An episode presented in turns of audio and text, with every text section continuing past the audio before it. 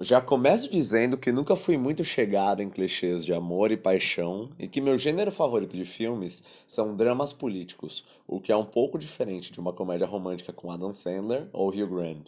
Enquanto muitos jovens passam sua adolescência ouvindo histórias de amor em letras pop de suas músicas favoritas, eu sempre preferi um bom e velho podcast. Minhas tardes de verão eram compostas por minha irmã mais nova e eu sentado no sofá, ela com sua revista Capricho, eu com minha carta capital. Quando me perguntaram qual foi o meu primeiro grande amor, peguei uma sulfite e fiz duas grandes colunas. Arregacei as mangas e pus-me a pensar. Ao todo, foram três namoradas, e logicamente a primeira seria meu primeiro amor. Mas não. Acho que não namoramos apenas quando amamos. Nós namoramos e nós amamos. Às vezes esses dois universos entrecruzam e é incrível. Outras vezes, não. E tá tudo bem. Agora. Antes eu imaginava que gostar de alguém era questão de foco. Se eu me contar todos os dias pela manhã que gosto dela, repetir pela tarde e confirmar à noite, em poucas semanas já estaria apaixonado. Se somar a isso, mandar uns corações nas mensagens e fazê-la se sentir a mulher mais especial do mundo, aí podemos colocar 48 horas de prazo para desenvolver essa tal de paixão. Bom, espero que você não tenha anotado essa fórmula, porque não dá certo. Juro pra você, se não tinha patenteado e agora viveria em Washington. Amor não é questão de esforço. Você não pode se fazer gostar de alguém, porque se pudesse, o mundo seria um lugar muito mais fácil.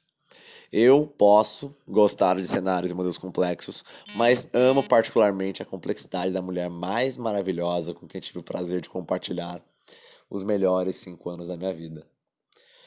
Nos conhecemos como calouros na universidade, ou bichos, como preferir. Éramos de 50 pessoas, começando numa nova fase das nossas vidas. Mal imaginava eu com nova. Eu namorava há anos, ela também namorava há anos. Estas seriam as regras do jogo por muito tempo.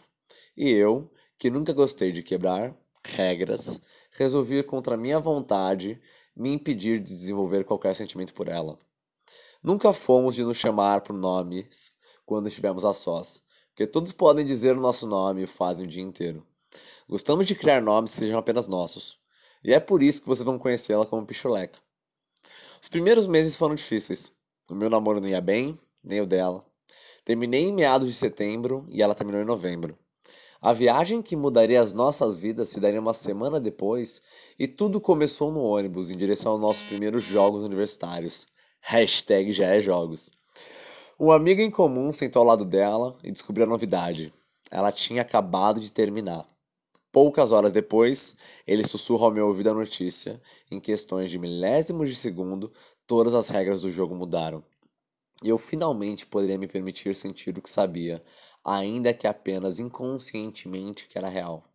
Primeira festa, primeiro beijo, primeira vez em que segurei sua mão, primeira vez em que apoiou sua cabeça no meu ombro para dormir, primeira vez em que a vi, ainda mais linda, repousando tranquila ao meu lado. Primeira vez em que percebi que adoraria rever essa cena e segurar sua mão novamente. Os jogos acabaram, voltamos à rotina não sabia se o que havíamos vivido seria uma, um romance de carnaval, intenso e efêmero, ou se poderia vir a ser algo mais. Pensei, foda-se, por que não? Saímos duas semanas depois. Estava claro que ambos queríamos solteirar após tantos anos de namoro. Fomos ao Cine Belas Artes na Paulista, assistiram um filme francês mas confesso para vocês que não chegamos a ver nem os créditos. E peço perdão à senhora que sentava na fileira de trás, se estiverem nesse texto. Saíamos com outras pessoas e nos relacionávamos com outras pessoas, até o momento em que não sei se, se eu mudei, as outras mudaram ou ela mudou. Mas em todas as boas bocas eu apenas buscava a sua. Em todos os abraços, eram seus os abraços que eu queria sentir me envolvendo. De todos os olhares, eram seus olhos castanhos, atrás dos óculos que você muda como troca de roupa, que eu queria encontrar. Para qualquer lugar para o qual eu remasse, como a ressaca do mar no primeiro dia de janeiro, você me puxava em direção a você. E eu fazia do meu amor oferenda. Como todo relacionamento moderno, existem algumas fases que temos de ir desbloqueando. Você não pode simplesmente namorar alguém que você sai. Primeiro tem aquele papo meio desconfortável de: ou, oh, Está saindo com outra pessoa? Não. Ah, também não. Seguido do. É, você sabe que eu gosto de sair com você, né? Você gosta de sair comigo ou você gosta de mim? Eu gosto de você. Quer dizer, eu gosto, gosto de você. É curioso como todos voltamos a ser adolescentes ingênuos a qualquer momento da vida quando estamos apaixonados. É como quando, não importa o quão bom comunicador você é, quando fala de amor perde as palavras, ainda que estejam escritas em uma folha de papel meio amassada. E ao invés de um soneto ou de um discurso memorável, o que sai é, é um minuto e meio depois de tempo real, que é igual a 15 anos de tempo na sua cabeça, eu te amo. 10 segundos de tempo real, igual a 88 anos de tempo na sua cabeça. Eu também. 10 minutos de tempo real para você entender o que acabou de acontecer. E olha que se dizia bom interpretação de texto. Sempre tendemos a ficar descrentes de quando dizem que nos amam, apesar de apenas dizermos quando estamos extremamente seguros de que é recíproco. Somos seres dignos de estudo, que de preferência não envolva cloroquina.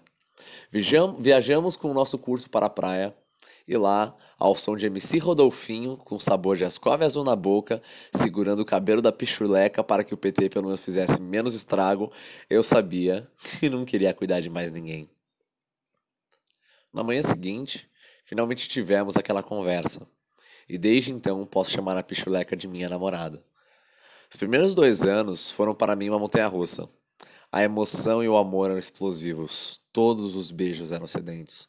Todas as vezes em que ela ia embora, meu coração apertava, pensando que talvez fosse a última vez em que haveria. Ou levasse muito tempo. Todas as vezes em que ela dormia ao meu lado, eu fazia questão de acordar alguns minutinhos antes, só para poder capturar aquele momento perfeito e sereno, que era o seu doce respirar e os seus olhinhos se abrindo e encontrando em oposição àquela escuridão a luz do meu sorriso apaixonado. Sobrevivemos a brigas homéricas em que dissemos coisas que ambos sabíamos que não sentíamos. Sobrevivemos a momentos em que realmente sentíamos que seríamos os primeiros a saber o que era morrer de amor. Sobrevivemos à distância entre continentes, Sobrevivemos à frieza das videochamadas e das mensagens desencontradas. Aprendemos a dormir com dois travesseiros, para não sentir o vazio.